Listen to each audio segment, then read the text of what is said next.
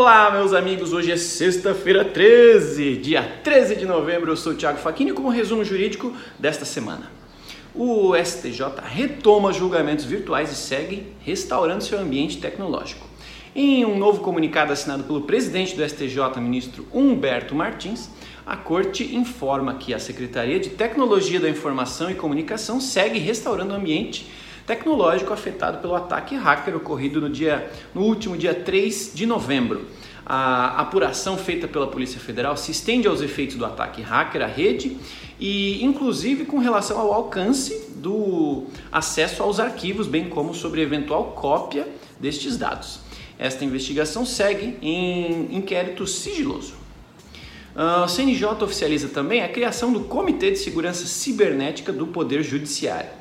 O presidente do CNJ, ministro Luiz Fux, eh, instituiu o Comitê de Segurança Cibernética do Poder Judiciário. A medida vai garantir e reforçar a segurança do ecossistema digital dos tribunais e demais órgãos uh, jurisdicionais do país. O Comitê de Segurança Cibernética do Poder Judiciário será integrado por especialistas técnicos indicados pelos tribunais superiores, conselhos e tribunais de justiça e será coordenado por um representante é, do CNJ designado pela presidência. O TJSP implanta juízo 100% digital em varas da capital paulista.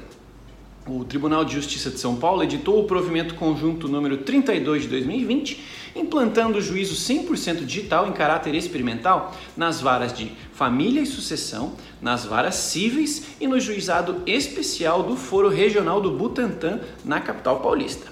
No momento da distribuição do processo, o demandante escolherá se deseja os juízos 100% digital. O processo poderá ser adotado também para os processos eletrônicos em trâmite, mediante peticionamento intermediário.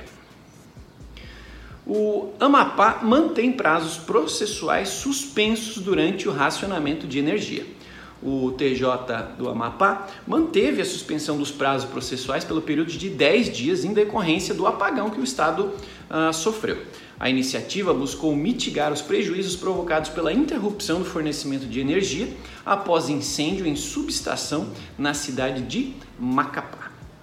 Chegamos ao final deste resumo jurídico nesta sexta-feira 13. Eu sou arroba Thiago Facchini, foi um prazer ter cada um de vocês aqui comigo. E, por favor, curta esse episódio, compartilhe com seus colegas advogados e nos vemos novamente na semana que vem, na sexta-feira que vem, no próximo resumo jurídico. Tchau!